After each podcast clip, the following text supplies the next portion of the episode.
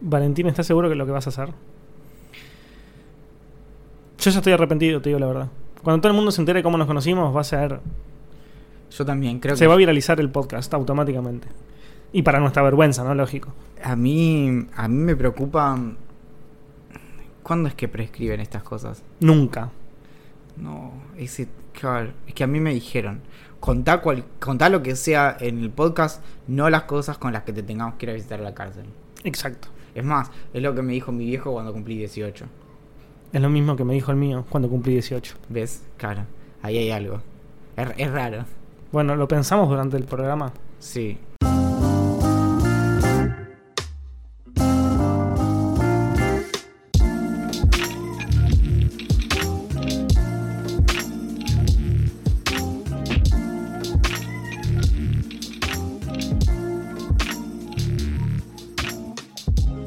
Tenemos para hoy? Porque me parece muy extraño que va a ser el único capítulo quizás en la historia del podcast, a no ser que hagamos otro doble, Pensá que, que no va a tener introducción tuya. en seis meses en- Se me rompe el alma, a Valentín. De que nazca el podcastito. Mi amor, a no ser que salga prematuro como yo, que nací siete mesino. Por eso tengo un par de quilombos. Eso era. Ajá, ¿Y cuánto le metiste al incubadora? no lo sé.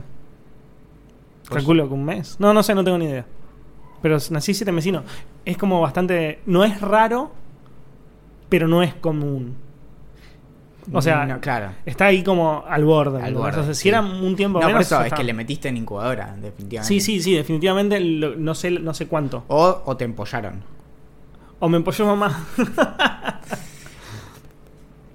¿Yago? Yaguito no, Yaguito nació creo que de 8, bien, normal. O sea, como na- nada raro. Bien, bien, bien. Entonces hubo corrección de errores en el medio. Sí, Sí, de vagueo. sí, lo arregló bien. Sí. El señor, el señor Diosito. Sí, el. O la cigüeña, no sé. el- ah, ¿Viste? cigüeña. ¡Ah, cigüeña!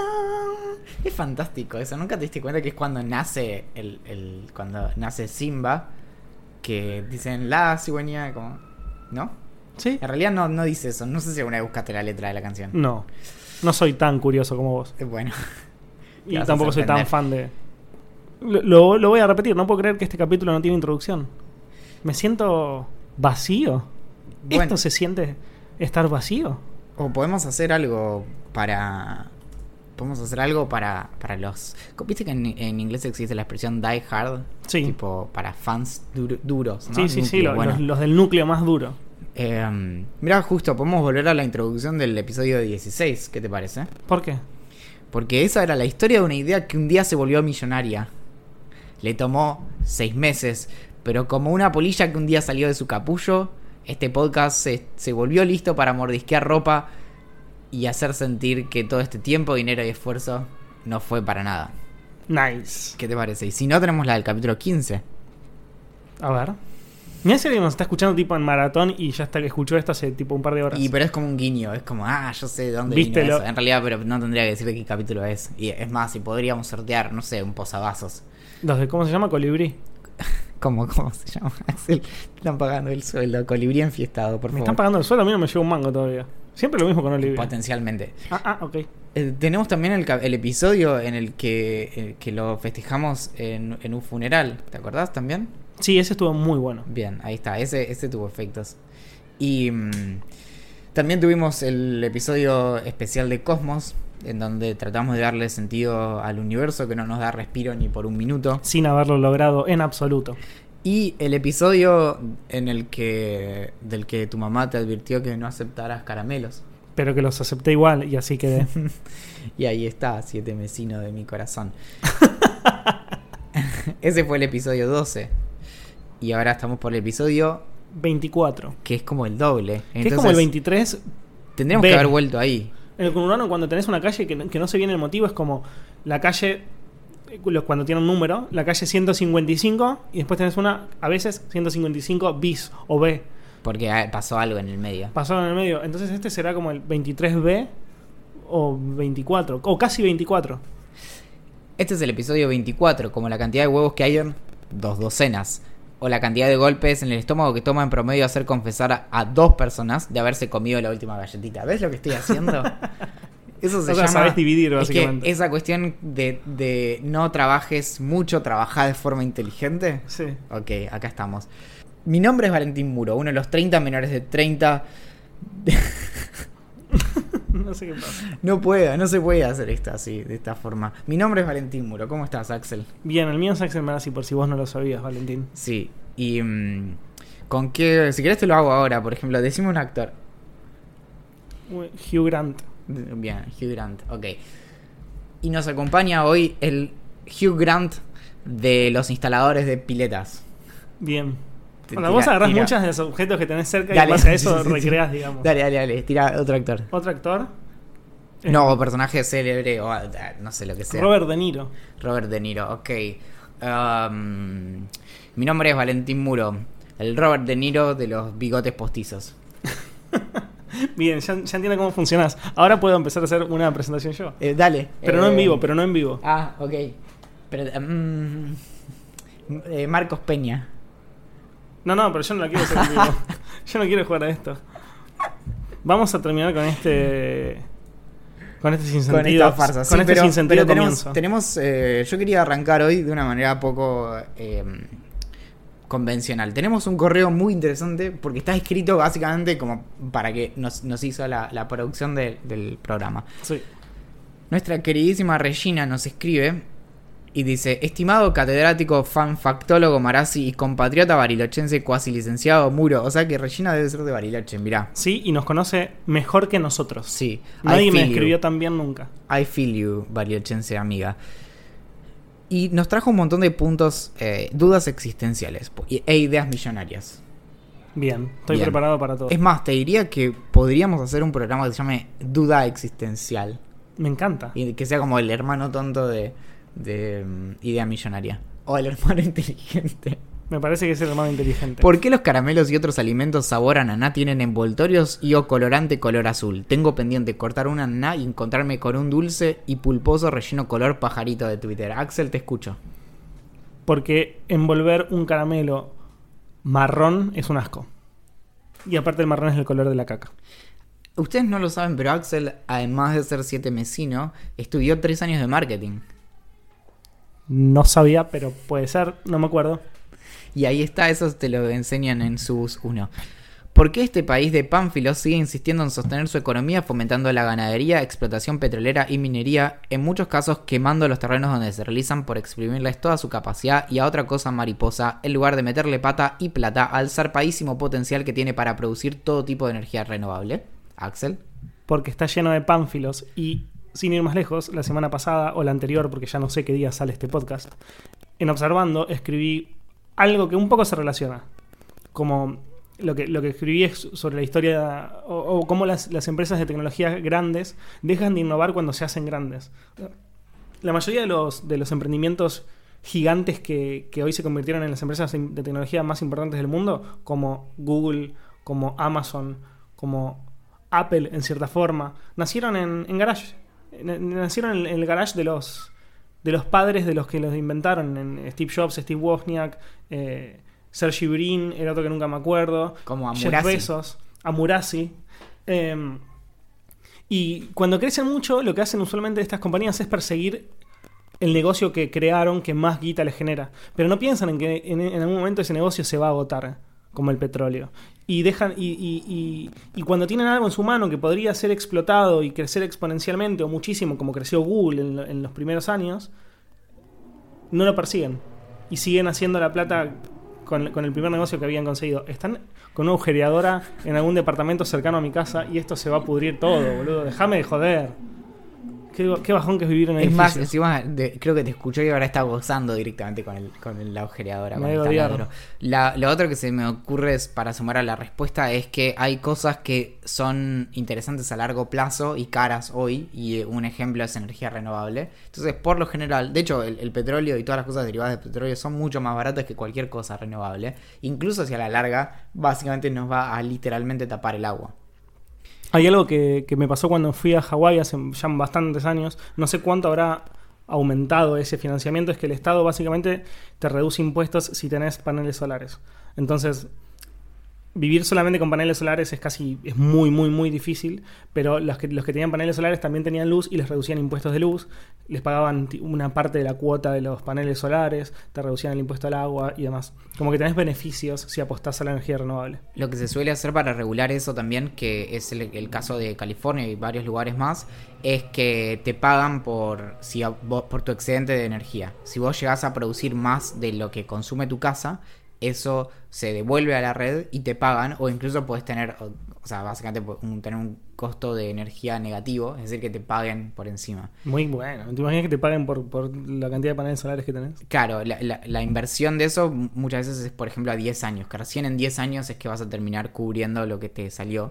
Si no me equivoco, en Argentina hoy podés tener eh, paneles solares, pero no podés devolver a la red todavía. O sea, Claro. a lo sumo puedes eh, estar desconectado. Claro, somos muy tercer mundo. Tengo una tercera duda existencial de Regina, que es ¿qué relación hay entre el punto anterior y la personalidad promedio del argentino que toma decisiones de mierda que le mejoran el hoy y le cagan el mañana? ¿Será el huevo y la gallina del Estado-nación que conformamos? Regina está para escribir una tesis, te diría. Regina, si tiene unas buenas respuestas para esto, que sea un librito y capaz, o sea, es una moneda. Sí, y que nos mande una copia, que acá dinero no hay, pero hay muy buenas intenciones. Sí. Y que nos siga produciendo los programas. Sí. No, no, no, esta ya no, no. Yo creo que no Eh, es eh, tanto del argentino, sino que en general, por una cuestión casi te diría Egoísta. Sí, y que en muchos contextos tiene sentido. Por ejemplo, si vivís muy pocos años, tiene sentido eh, tomar decisiones a muy corto plazo. Porque ¿qué te importa dentro de 50 décadas si vas a... 5 décadas si vas a vivir 10 años más? Entonces, creo que es, es más como un, un vestigio evolutivo que nosotros nos fijemos en cosas en, el, en lo más próximo y no que eh, calculemos eh, a largo plazo. La segunda parte del mail que nos mandó Regina son ideas millonarias que antes de existir su podcast les dieron vergüenza meter en, en el subreddit de Shower Thoughts por miedo que le digan que son una pelotudez terrible. Y quizás tengan razón, pero nos la mandó igual y nosotros las vamos a apreciar y leer. El- la primera idea millonaria es un desodorante de ambientes que solamente absorba todos los olores y no perfume con ese olor pestilente y terriblemente incriminatoria que tienen en general los desodorantes. Y para mí es una idea magnífica. Eh, creo que eso es técnicamente complicado, pero ¿escuchaste hablar alguna vez de Pupurri? No. Bueno, Pupurri yo lo conozco porque es una de las eh, marcas que auspicia The Bugle, que es el podcast que me gusta tanto de John Oliver y Andy Saltzman. ¿A vos te está pagando por izquierda? Pupurri lo que tiene es. Existen varias marcas también, que son como aceites que tiras en el agua antes de hacer caca. y Entonces Sí. hace como una capa, no sé qué. Entonces captura los olores y directamente no salen. No es un desodorante de ambientes, pero tiene un, un efecto muy, muy parecido. si no es caro, es. Lo requiero, Te boludo. puedo decir que, que en, en Reino Unido se vende en Saints, Sainsbury's y en Amazon. Muy bueno. Está bueno para cuando vas a- al baño a una casa de una persona desconocida. Entonces vas con un, con un, ta- un tarrito de eso, lo tirás y chau picho. Exacto. O lo tenés ahí directo para, para visitas. La segunda idea millonaria que nos manda Regina es un servicio de suscripción que te traiga a la puerta de tu casa un kit de emergencia para episodios depresivos. Que venga en una caja sellada con una faja de seguridad difícil y paja de abrir, así no sucumbís a sacarle cosas cada vez que te, satu- que te, s- que te satura la invasión de espacio personal del subte en hora pico. En su interior, un absolute de sabor a elección, una barra de chocolate, un metro cuadrado de plástico en burbujas, un gatito bebé medio cyborg que no se vaya a morir ahí adentro y un pendrive con todas las temporadas de Parks and Rec. ¿Conoces esa serie? No. Parks and Recreation. Es de la misma gente que, que hizo, que produce Brooklyn Nine-Nine, que es la mejor serie que me pasó en la vida, junto con Please Like Me, creo. Y mm, también de Office de Estados Unidos. Em, creo que el, problema del kit este es si la faja de seguridad es muy difícil y paja de abrir. En un episodio depresivo, justo lo que te puede costar mucho es juntar la voluntad de siquiera abrirla. Yo creo que tendríamos que incorporar algún sistema de sensores o lo que sea que, no sé, se conecta, por ejemplo, con tu, con tu tracker de actividad física del corazón, yo qué sé, y te dice, bueno, y se te abre como una especie de payaso, ¿viste? Me gusta. El que sale de la caja. Y le faltan harinas, me parece, ¿no? Me dijeron hace poco que el Absolute no, no es un buen vodka. Nos dijo Guido. Nos dijo Guido, incluso nos dijo que, que algo que es muy interesante porque el- el- es un consejo que les va a hacer ahorrar dinero. Que es que el Smirnoff, que es un vodka que todo el mundo piensa que es peor que el Absolute, en realidad es mejor que el Absolute. Claro. Así que, amiguitos y amiguitas y amiguites, ya saben por cuál vodka ir cuando vayan al supermercado. Amo que se sincronice cuando hablamos con el taladro. Sí, no, el- eh, la persona que está haciendo eso nos aborrece, pero profundamente. Seguro que escucha el podcast y piensa que es una verga. O, no- o por ahí podríamos decirle, bueno, está bien, venía a participar, pero no con el taladro. ¿Tenemos más preguntas? Tenemos más, más. ideas, digo. La tercera idea es un sindicato nacional de personas que no saben andar en bicicleta y su correspondiente campaña para que se prohíba el dicho es como aprender a andar- andar en bicicleta. Eh, yo creo que es un dicho que aplica bastante bien y que las personas que no lo aceptan tienen que corregirse ellas y no esperar que el mundo cambie. No sé, es una opinión, ¿eh? Re mala onda. Me gusta. La cuarta y última idea es un canal de YouTube con todas las teorías extremadamente falopa fake news sobre el aborto que después publique las estadísticas de cuántas Gladys, Viviana María del Carmen y Raúles lo compartieron en su Facebook y el grupo de WhatsApp de la parroquia Indignadas. El, me parece que es una. Me idea- encanta. es una, de esas ideas que son muy divertidas y después terminan mal. Porque de hecho hay ejemplos, ahora no, no, no recuerdo, pero obviamente surgieron ejemplos de fake news y, y historias, eh, teorías conspirativas inventadas para ver su pregnancia, para ver qué tanto.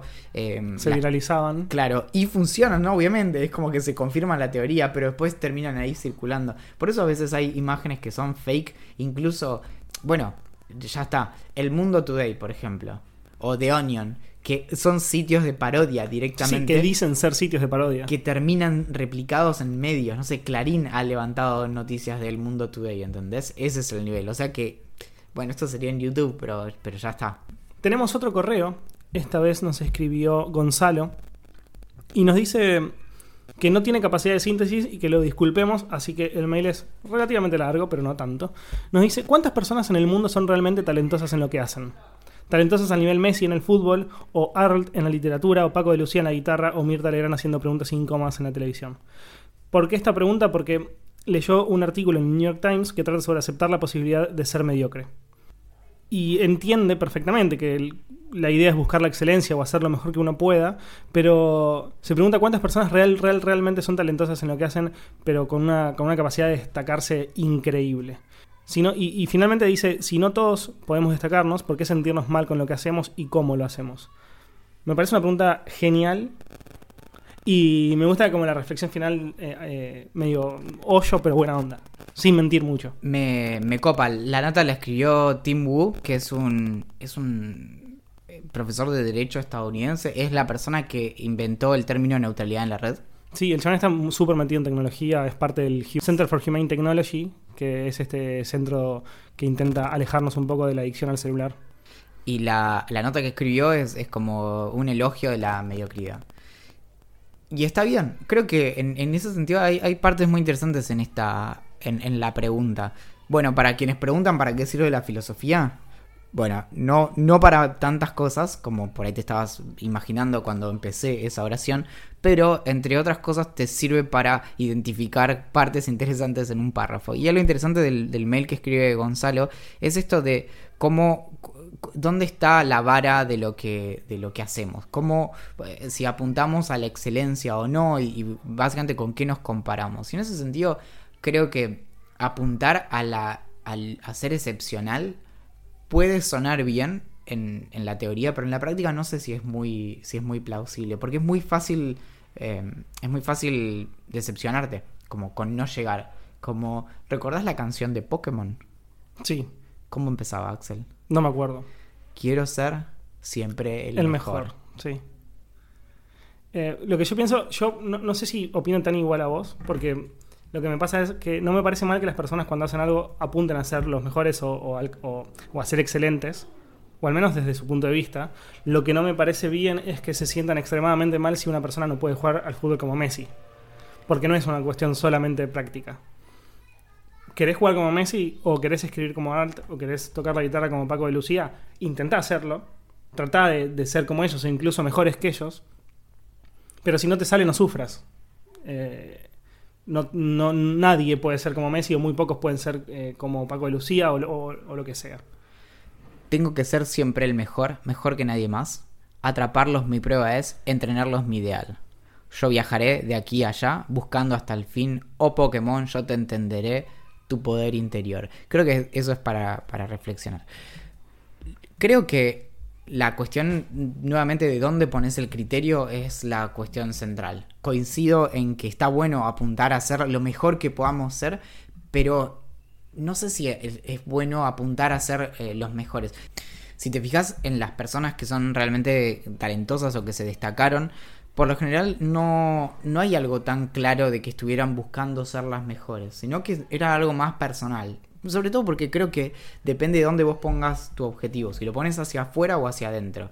Por ejemplo, si, si puedes competir con vos mismo, que es algo que, por ejemplo, los corredores, o como decimos nosotros, los runners, hacen mucho, que es que tratan de superar sus tiempos, aunque sí, va a haber siempre un, un Usain Bolt. Sí. Que te va a superar en, en tus, en tus números. Y entonces, en, en eso es, es, muy bueno poder mirar atrás y notar que mejoraste y que sos mejor que vos mismo. Claro. Y creo que la, la, satisfacción está ahí puesta, no ir a, las, a los premios y eso. Sí, en un momento cuando estabas hablando iba a decir que es muy difícil ser el mejor en algo que quizás no te gusta tanto, pero después me acordé, que no sé qué opinas vos al respecto, pero digo, después me acordé del libro Open que lo escribió Andrea Gassi, que es un tenista increíble, no, es un tenista increíble, no, fue el mejor tenista del mundo en su momento, y, y él odiaba profundamente el tenis. Lo que él, la, primera, la, primera parte del libro, parte me refiero como las primeros párrafos del libro, dice como, yo odio el tenis. Lo odio de verdad, o sea, no estoy, no estoy simulando lo que estoy diciendo, no es que estoy exagerándolo, lo odio. Y explica cómo el padre, a través de los años, desde que es un, prácticamente un bebé y tiene dos años y recién ahí puede agarrar la, la, la raqueta, hasta que crece, lo obliga a jugar y lo, y lo lleva a un extremo eh, ya que es medio brutal, digamos. Y él realmente dice lo odio, pero bueno, odiándolo y todo, fue el mejor, así que sí, lo que iba a decir no, no era correcto. Es que se puede, el tema es que no todos tenemos el temple para esas, hacer esas cosas. Y a veces esas historias suenan súper bien, pero requieren un nivel de sacrificio que es inhumano. Entonces, No, en, es que en no, el es medio que- es, ¿querés ser el mejor? Perfecto. ¿Querés ser el mejor, pero al mismo tiempo no pasarla para el orto todo el tiempo? Y eso es algo también a preguntarse. Obvio. Porque después, no sé, algo que pasa mucho, por ejemplo, con celebridades que, se, no sé, en los casos más extremos se suicidan. Y vos decís, pero ¿cómo puede ser si era el mejor en tal o cual cosa? Bueno, pero eh, po- a- quizás a costo de, de su sufrimiento. Entonces, creo que el bienestar es, es un criterio muy importante en esto. Y creo que apuntar a ser mediocre no es nunca la respuesta, sino cómo apuntamos a ser mejores que nosotros mismos. Y en el medio, por lo general, terminás destacándote, porque la mayoría de las personas ni siquiera se están preocupando por eso. Obvio. Simplemente Algo interesante del libro es que es una de las mejores biografías que leí y la recomiendo muchísimo. Incluso para las personas que no leen biografías es algo muy interesante. Eh, ah, y también para personas que no les gusta el tenis. Es un libro Y zarpadísimo. para las personas que tuvimos que googlear tenis recién, También. Eh, te explica muy bien cómo se sufre, cuánto se sufre para poder llegar a ser el mejor en algo. Más cuando te están obligando a hacerlo, ¿no? Digo, este sufrimiento ya es extremo porque no solamente estás sufriendo por intentar ser el mejor, sino que estás sufriendo porque te están obligando a intentar ser el mejor. Es, es un libro muy, muy, muy bueno. es que ahí está es clave también que, el- que los objetivos y los criterios y demás sean propios. O al menos los podamos interiorizar, Sin duda. que los podamos hacer propios. La consigna del episodio anterior de Idea Millonaria era contar cómo nos conocimos, pero ¿puedo pedir retruco? Obvio. Tengo otra consigna que nos han sugerido que es, ¿qué te parece si en vez de contar cómo nos conocimos, nos conocemos? Tan autoayuda que duele, boludo. Te cuento cómo es el juego. A ver. Hace algunos años salió en el New York Times una nota que de, de hecho después se volvió como una especie de app interactiva que es medio rara pero se puede conseguir todavía, es básicamente una web que son 36 preguntas que llevan al amor.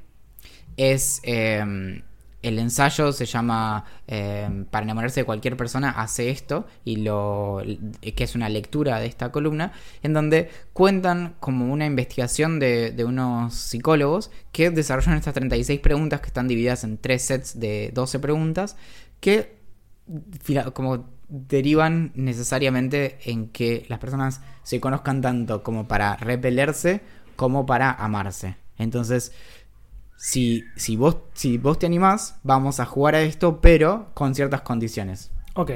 Por ¿Cuáles ejemplo? O sea, básicamente el fin de este test sería algo así como en- entender si yo si me, me enamoraría de vos o me iría corriendo al lado tuyo. O sea, que este podcast termina o en la separación de nuestras parejas o en la, o en la separación de este podcast. Idea se va por un lado y millonaria por el otro. yo iría en la separación de esta pareja, pero está bien, es una cuestión de léxico. Te diría que pongamos un, un límite de tiempo a, las a la respuesta de las preguntas. Ok. Si tenemos 36, esto igual puede continuar, pero pongamos, si son 12 y fueran 3 minutos por, pre- por pregunta, serían 36 No, tres minutos, minutos. es muchísimo. Es un límite. Ok. Bueno, es muchísimo. ¿2 minutos 30? Por pregunta, Sí. es muchísimo. ¿2 minutos? Yo diría un minuto. Son respuestas Un cortas. minuto 30, un minuto 30 porque el tiempo pasa volando. Ok. Puede ser larga, ¿eh? Bien. Bien, ¿te parece? Eh, ¿te, ¿Lo tenés abierto? No me lo pasaste. Te lo, sí, te lo pasé. Bien. ¿A dónde? Eso era la primera pregunta. ¿A dónde? ¿A Telegram? Sí. Empezás vos. Tenés que decir la... No, tengo que decir la pregunta y vos la respondés, ¿no? Bueno. Creo que esta pregunta ya la hicimos alguna vez. Ok. Ah, o la hicimos... Bueno, no importa. Dada la posibilidad de elegir a cualquier persona en el mundo, ¿con quién te gustaría cenar? Tiempo. Es una- son preguntas muy difíciles. Las voy a contestar rápido sin, sin indagar mucho en mis pensamientos. Entonces, es como lo primero que se me viene a la cabeza. Steve Jobs, creo. Bien. No, Hemingway, lo había dicho antes. Y quiero sentarme con Hemingway. La pregunta no pone restricciones. Ok. Podría ser, podría ser una, una- armar una cena donde sentamos a Hemingway, a Jobs y a quién más. No, no, no, quiero solamente a uno. ¿A uno solo? Sí, porque si no empezás a hablar del iPhone y Hemingway no entiende y Mm. prefiero hablar de Se te va a Hemingway. la mitad de la noche en el otro explicando, sí, me parece No tiene bien. sentido. Pero con Hemingway entonces, Sí, con Hemingway. Hablando de su época en París, exiliado. ¿sí? Si yo tuviera que responder, creo que esto ya lo hicimos alguna vez, creo que ya lo dije, pero lo primero que te iba a decir por tu respuesta de Hemingway es que yo eh, charlaría con Orwell y también le preguntaría acerca de, de es- ese tiempo inicial de, Orwell, que es el de, Londres y París, es fantástico, pero después me acordé de cómo conocí a Orwell y fue a través de Hitchens, así que definitivamente yo me sentaría con Hitchens, nos serviríamos un whisky, pero probablemente no en ayunas porque no le gustaba eso. Y, charlaríamos. Bien. Bueno, la siguiente pregunta, la 2.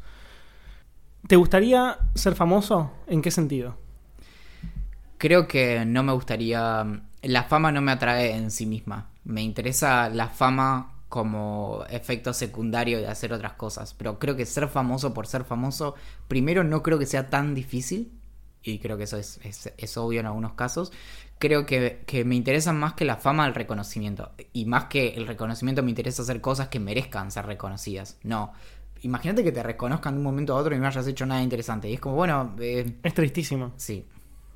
Bueno, yo no creo que no tenés que ni actualizar el, ter- el termómetro, iba a decir, el cronómetro, porque diría que no me gustaría ser famoso, pero si fuese famoso, me gustaría por haber escrito grandes libros de ficción. Tenemos que empezar, ¿eh?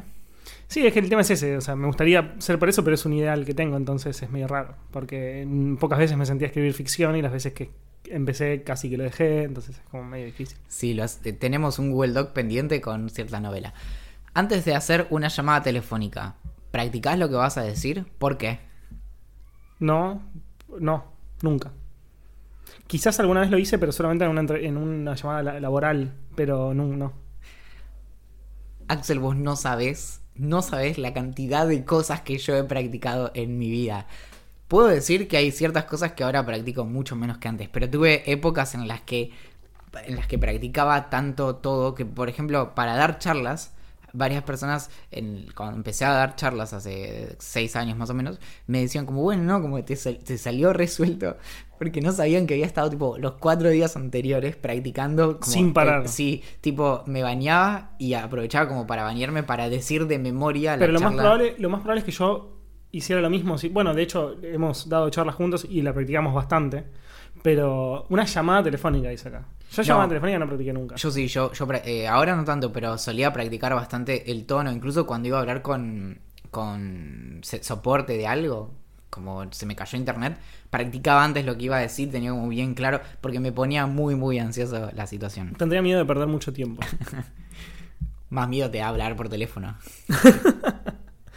Bueno, el primer, el, primer el primer capítulo de Idea Millonaria es algo así como, no, no te vamos a llamar por teléfono. No te vamos a atender. No te vamos a atender. ¿Cuál, ¿Cuál constituiría un día perfecto para vos? Uy, habría que partirlo como mañana, mediodía y tarde, ¿no? Pero si es perfecto y técnicamente nada es perfecto y solo las cosas que son muy delirantes son perfectas, em, me encantaría desayunar en la montaña. Es decir, tipo, todo nevado, cuando hace mucho frío afuera, pero adentro tenés una mezcla entre frío y, y calor porque tenés una estufita cerca o así con 700.000 tostadas que nunca se terminan y cosas así.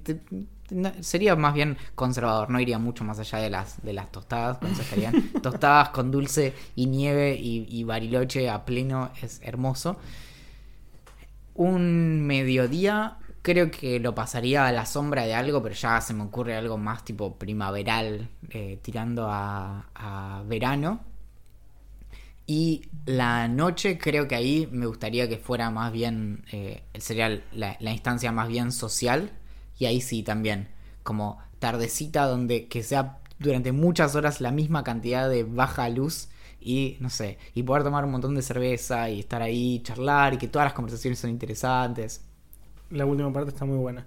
Em, mi día perfecto sería eh, un sábado, tiene que ser sábado, y me tengo que levantar tarde y estar todo, que llueva muchísimo y estar todo el día en la cama mirando series o pelis. O sea, básicamente la antítesis de lo que acabas de decir. Mientras menos planes No, haya, porque mejor. Mi, porque mi, mi día fue súper eh, fue súper ambicioso también. Y el, el mío no tenía un solo plan, ¿eh? De hecho, es todo yo en lugares y que pasen cosas a mi alrededor. Sí, eh, o, o sea, yo no te mencioné subte. ¿entendés? Claro, claro, claro. No, no, Es es todo, estoy teletransportarte. ahí y todo se teletransporta alrededor mío. Bueno, la quinta. ¿Cuándo- ¿Cuándo fue, la, fue- ¿Cuándo fue la última vez que te cantaste a vos mismo o a alguien más? Que me canté a mí mismo eh, cualquier la última vez que me bañé, no sé, esta mañana. No, esta mañana no canté, pues cuando me bañé, bueno, no sé, la última semana. Hace poco. Sí, eh, cuando me baño, por lo general. Y, y si no, en, la- en todo el tiempo estoy cantando en realidad. Y que le canté a alguien más, uff. No sé, pero hace mucho tiempo, más de un año, ya ni recuerdo. Yo la última vez que canté para mí, no, no sé bien, el- el- la idea de para mí, calculo que es estar solo, estando Sí, solo. Sí, sí, sí. O, o- o Ok. sin cantarle para alguien más. ex- Exacto, eh, sí. eh, hoy en la redacción. Y a alguien más, creo que no le canté nunca a nadie más, al menos de manera tipo, agarrar una guitarra y te canto. Quizás sí, cantar cerca de gente o, o que cantar juntos en un auto. en un episodio de Idea Millonaria. Le cantaste a un montón de gente, Axel. Sí, ¿cuál era la canción de Justin Bieber? No, ¿Cuál, cuál le canté? una que te, ca- te Ah, sí, ya sé cuál. Eh, sí, Una de mamacita, no sé qué. una de Cuco. Si pudieras vivir hasta los 90 y mantener tanto tu mente o tu cuerpo de alguien de 30 años por los eh, últimos 60 años de tu vida. Uy, es re matemático. Por los últimos 60 años de tu vida, ¿cuál eh, quisieras? Es decir, a partir de los 30 se congela o tu cuerpo o tu mente. Esa es una forma mejor de decir esa pregunta, New York Times. Bobo. Em, a partir de los 30 se congela mi mente. O tu cuerpo. Ah, no sé. Eh, mi cuerpo. No sé, no sé. Mi- no sé. Mi cuerpo. Mi cuerpo. Sí, yo creo que es mucho más fácil mantener saludable el- la mente que el cuerpo. Ojo, te lo está diciendo alguien que no mantiene saludables ninguna de las dos cosas. Mira, acabo de decir la palabra saludable y no me salió bien ni a la primera. Pero creo que eh, apostaría por el cuerpo. ¿Tenés un- una corazonada de cómo te vas a morir? Mm, Yo sí. Para mí me va a pisar un tren. Ah, es cierto que ese era tu temor. No, pero se me ocurre que haciendo algo estúpido. Tipo arreglando una lamparita de luz arriba de Algo dos- así, de o dos- tipo, ahora no tanto, pero yo solía exponerme a muchas situaciones de peligro, como colgándome de lugares, por ejemplo. ¿En serio? Sí. Yo la- nunca. No, y es que, bueno, porque acá estamos en la ciudad, pero cuando estás en el medio de la montaña, todo el tiempo estás a un acantilado de morirte. Claro. Nombrá tres cosas que vos y tu compañero, o compañera, o compañere eh, tengan en común. Me quedé pensando en... Ah, tendríamos que ser nosotros dos. Yo estaba pensando en nuestras relaciones. No, no, no. Ah, ok. Porque es partner de las preguntas. Sí, sí, sí, sí. Eh, ah, ¿la hiciste vos la pregunta? O sea que tengo que responder yo. Me da igual, puedo contestar yo. Bueno, dale. Lo que pasa es medio X porque acá estás revelando. Me parece que no, esta pregunta debería ser como más introspectiva. Pero bueno, No, no, importa. esta- esto está diseñado para que se lo digas a la otra persona. Ah, ¿sí? Y eh, sí, sí, sí. Ok, libros. Nos gusta la tecnología y somos adictos al celular. No podés decir que no lo último porque sí sos. Eh, ah, qué bueno que yo no tengo las mismas respuestas. Creo que porque las mías son más conceptuales porque estudié filosofía. Skere. Creo que la primera es el asunto de la curiosidad y esa es como la, la- el interés por seguir investigando acerca de un tema más allá de, de lo superficial. Segundo, creo que es la cuestión de la literatura, pero en un sentido amplio, que es como la cuestión de las historias, que puede ser en libritos, en videojuegos, en películas o incluso en la parte de atrás de una mayonesa. Y la cuarta creo que diría la- el sentido del humor, que nos podemos divertir cierto. mucho con cosas muy, muy tontas y adelantarnos a lo que el otro piensa. Nueve. 9. Son 12. Ah, Terminamos la primera parte y cortamos, porque si no, s- siento que se va a aburrir alguien. Nadie se va a aburrir, Axel, no sabes, la gente de ahora está en el borde del asiento. Si estuviera más al borde del asiento... Se caería. Sí. ¿Y Eh. sabes lo que es caerte del borde del asiento en un colectivo? Eh, for what in life do you feel. em, me confundí de idioma. ¿Por qué. eh, ¿Qué cosas en la vida te hacen ser más agradecido? Ay, yo... creo que tengo una. A mí. eh, tener amigos de hace mucho tiempo que me conocen hace mucho. eh, tener la capacidad de también hacer nuevos amigos y. Ya lo otro es mucho más superficial. No superficial, pero tener laburo, digamos. Ya, ya lo hablamos, como mi, mi miedo al futuro es eh, la posibilidad de no tener laburos, digamos. Ay, mi amor, pero vos sabés lo empleable que sos en el futuro cuando nos reemplazan las máquinas. Sí, a eso me refiero. Yo creo que en la cuestión de las amistades, que lo, lo amplío incluso a nivel eh, familiar. Creo que, por ejemplo, la relación que tengo con mis hermanos es buena porque somos buenos amigos, no porque seamos eh, buenos hermanos. Y, mm, y después, no sé, creo que hay, hay algo de, de las cosas ricas. Creo que tipo me, de la comida. me siento muy agradecido de las cosas ricas, ¿sí? Y de, no, y de las experiencias que, que hacen buenas historias también. De esas Nice. tres. Esta no la vamos a hacer porque duraría demasiado y aparte no quiero revelar toda mi vida en el podcast. Pero la pregunta es, tomate 4 minutos para decirle a tu compañero tu vida, tu historia de vida con, lo- con la mayor cantidad de detalles posibles. Pará, no, te salteaste una. Ah, sí. La 10. Ah, perdón, bueno, esa es la 11, no la vamos a contestar. Fal- está la 10, que es, si pudieras cambiar algo de cómo fuiste criado, ¿qué sería? Yo que mis viejos no se pelearon tanto. Em, O sea, que se separaran antes o que no se pelearan directamente.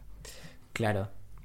Yo creo que haberme eh, dado cuenta antes de cómo funcionaban las personas a mi alrededor cuando era cuando era chico.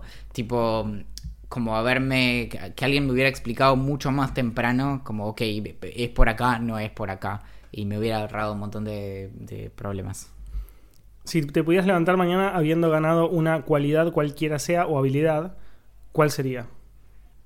Volar. Nada, pero yo calculo que son habilidades Ah, reales. Ya sé, tengo una que la, la tengo ahí, la vengo, mira, la vengo mirando hace un montón. Capacidad de liderazgo.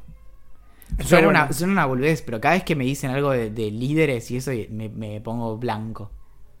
Sí, sí. ¿Vos sos es, es líder? buena. Mm, me parece que no. Me parece que no. Nunca lideré equipos, así que no sabría decirte. Pero viste que es como un. es como Sí, sí, una te, te das cuenta. Sí, no. Aunque no seas líder, sos líder. No, No, no, no, no. no, no, no, no, no, no, no, no. Líder. No, no, ni ahí. Y la última. Ah, no, la última no, la tengo que contestar yo. Em, yo creo que sería que me guste hacer ejercicio. Pero no por una cuestión de estado físico y demás, sino de una cuestión de salud, salud a futuro. Digo, como que es muy necesario y soy muy sedentario y sufro mucho. No sufro, no es la palabra sufrir, pero em, no me gusta salir a hacer ejercicio. Y conozco gente que lo hace y sale todo el tiempo y cuando tiene un ratito para correr, corre y no sé qué, bla, bla, bla. Y digo, yo creo que ellos van a, ser- van a llegar mucho mejor a su vejez que nosotros. ¿No te animás? ¿No tenemos ocho minutos? Ni en pedo. Tenemos, pero no, ni en pedo. No, no tenemos tampoco. Eh, ni en pedo cuento mi vida. Todavía es mucho. No, pero. Podríamos tenés- usar un podcast entero para eso. Pero, te- pero primero son cuatro minutos y, y podés hacer todo el recorte que quieras, ¿eh? No, no porque sería aburrido. La- lo Bueno, más interesante es lo mm. feo. Entonces, para, porque no podemos saltearnos un número. Pero voy a cambiar la pregunta. Eh, ya sé. Tenés que decir en dos minutos, Es mucho tiempo. En, un minuto, en un minuto treinta, Sí. tenés que describir como si estuvieras contando una foto, cuatro fotos desde que naciste hasta ahora.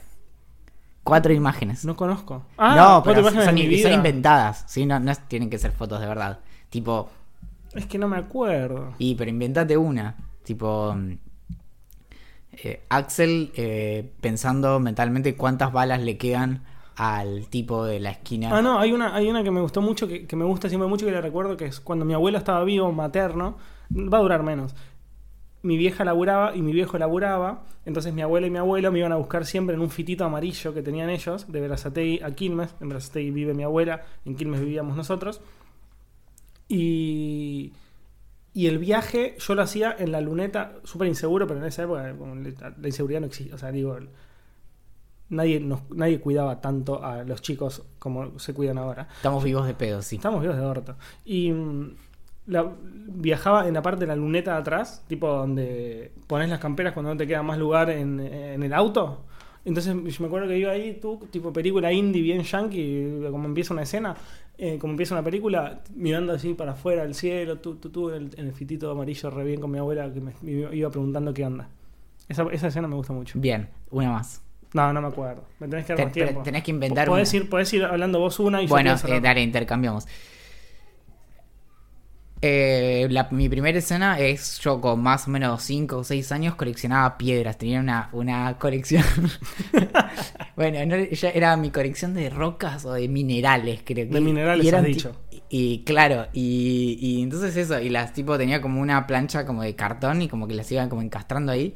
Y, y tenía como tenían sobre todo valor sentimental y nada más, pero entonces eran como piedritas que me parecían y, y en un momento pegué cosas copadas como un trilobites, ¿Qué que es eso? Esas piedras que las partís y adentro tienen un bichito tipo fósil, porque la, la historia es que Bariloche en realidad en algún momento estuvo bajo el océano, entonces Sí. en, la, en el costado de la montaña te encontrás cosas que en un momento estaban en el fondo del océano, pero ahora están en la punta de la montaña porque planeta Tierra. Ajá, muy bueno. Bien. Y esa era tu piedra preferida. No, tenía, tenía varias así, pero Ah. debe haber ahora en Bariloche en algún lado mi colección de rocas, que era como tipo. Sí, en el piso, capaz. Que es más, en un momento me enteré que el Perito Moreno, que es como así, una eh, celebridad de la historia de la ciencia en Argentina, te- eh, coleccionaba piedritas y fue como, oh, voy a ser un gran científico. bueno, no sucedió, O pero, filósofo. pero tuve mis piedritas. Y otra es. En la escuela, yo iba a una escuela del Estado donde eh, las paredes eran usadas para ser pintadas. Entonces, cuando faltaban las profesoras o los profesores, lo que hacíamos era pintar las paredes. Como ponemos los nombres de las bandas que nos gustaban, eh, escribíamos las letras de las canciones de las bandas ¿Con que nos pintaban? gustaban. Con fibrón. Con Ah, fibrón, con lápiz, con lapicera, con lo que sea, pero usualmente fibrón era lo mejor porque era como un trazo gordo que no te, no te hacía como rayar un millón de veces la pared con una lapicera chota. Y me acuerdo que estábamos ahí como un par de amigos escribiendo ahí la, la pared con las letras de las canciones que nos gustaban.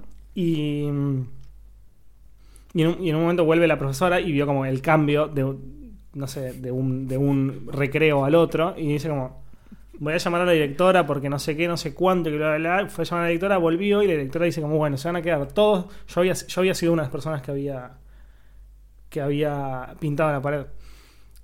eh, se van a quedar todos hasta después de hora para limpiar las paredes. Y yo, yo me paré y le dije, mire, directora, yo no me voy a quedar porque yo no hice nada. Entonces no me corresponde quedarme. Eh, y me dijo, ¿cómo es tu nombre y apellido? Axel Marazzi. Bueno, Axel, no te quedes. Eh, no se quede nadie, no hay problema.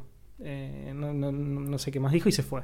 Pero yo me quedé retrabado porque dije, no, no, no está bien lo que estoy haciendo, no está bien lo que estoy haciendo, no está bien lo que estoy haciendo. Entonces volví y le dije, incluso, o sea, no, no le dije que había sido yo, pero le dije, directora, creo que me equivoqué, sí, sí me, que- me puedo quedar después de hora para limpiar las paredes. Así que desde ese momento fue como medio raro, porque la mina me empezó a amar profundamente, pero profundamente, porque pensó que yo era un chico recopado, que, que estaba haciendo las cosas bien, pero porque no sabía que había pintado las paredes.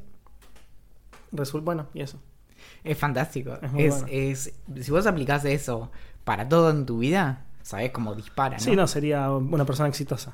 Impresionante. No sé si esto sirve para resumir, pero es una historia que es una escena que creo que te va a parecer muy divertida. A ver. Eh, en mi, yo hice la, la, la primaria en una escuela en Bariloche, que era un colegio privado, al que yo iba porque básicamente mi mamá era la directora. Entonces, es como parte del sueldo era que los pibes de la directora fueran a- al colegio, si no, no hubiéramos ido al, al colegio privado.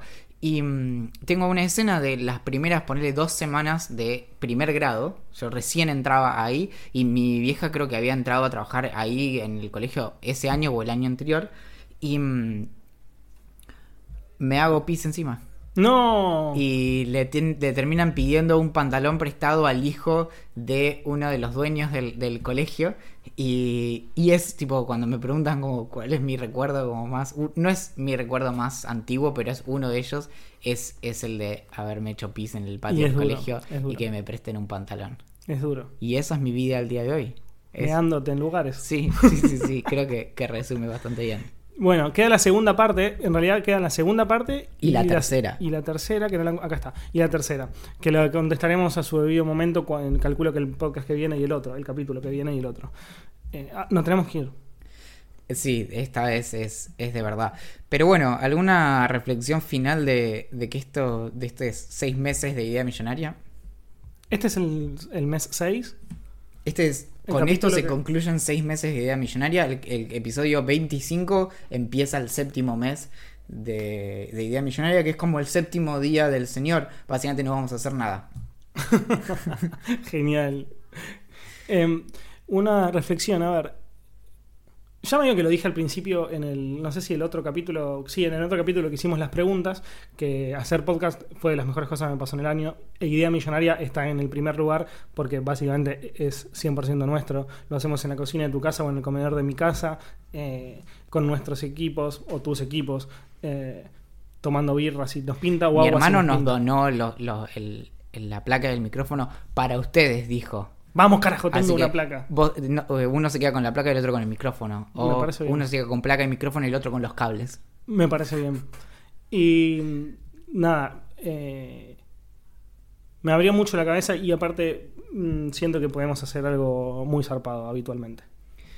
Creo que lo, lo más lindo es que, lo vamos a decir una vez más, Idea Millonaria, el propio nombre te dice cómo estos pibes no se lo pueden estar tomando muy en serio y de verdad, nos lo tomamos más en serio de lo que parece, pero mm, es impresionante que pa- partir de una premisa así, decir, bueno, ok, vamos a hacerlo como de la manera más eh, tímida posible para después no sentirnos mal si no nos sale tan bien y la respuesta que tenemos semana a semana de cosas que, que decís acá y, y literalmente te olvidas y a los días te escriben, no sé, por ejemplo por Instagram o Twitter y te recuerdan que dijiste es- esa pavada y decís, wow, qué, qué impresión. Y es, es, es muy lindo como sentir que hay un montón de personas ahí eh, que te están realmente prestando atención. Te da, te pone en un lugar de bastante responsabilidad que Peter Parker nos diría un par de cosas al respecto.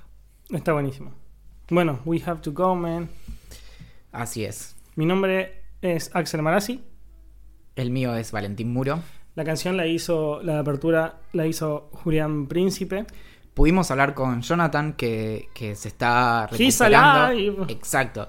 Y mm, promete volver con todo. Nos dijo que como estuvo un tiempo en el hospital, tiene un montón de ideas millonarias sobre el hospital. Nice. Así que ahí está. finalmente nos Alguien- llegó el momento. Alguien nos va a hacer millonario. Parece que ahí es donde está toda la tarasca. Bueno, hablando de ideas millonarias, quizás en el próximo episodio o el próximo tengamos alguna, alguna novedad en relación a eso. No se puede decir mucho. Pero pueden seguir lo que se dijo en los episodios en ideamillonaria.com. Nos pueden encontrar en Twitter como Idea Millonaria con P al final, en Instagram como Idea Millonaria Podcast, en Facebook como Idea Millonaria y en Telegram también como barra Idea Millonaria o arroba Idea Millonaria, en donde están pasando cosas muy interesantes como que tenemos un eh, pack de stickers ahora, muy divertidos, un Axel para cada situación cotidiana. También nos pueden escribir ideas millonarias a es o lo que de quieran. O referencias de lo que quieran. Sí, es un mail de verdad. Y creo que esto es todo, amigos. Atentamente. La gerencia.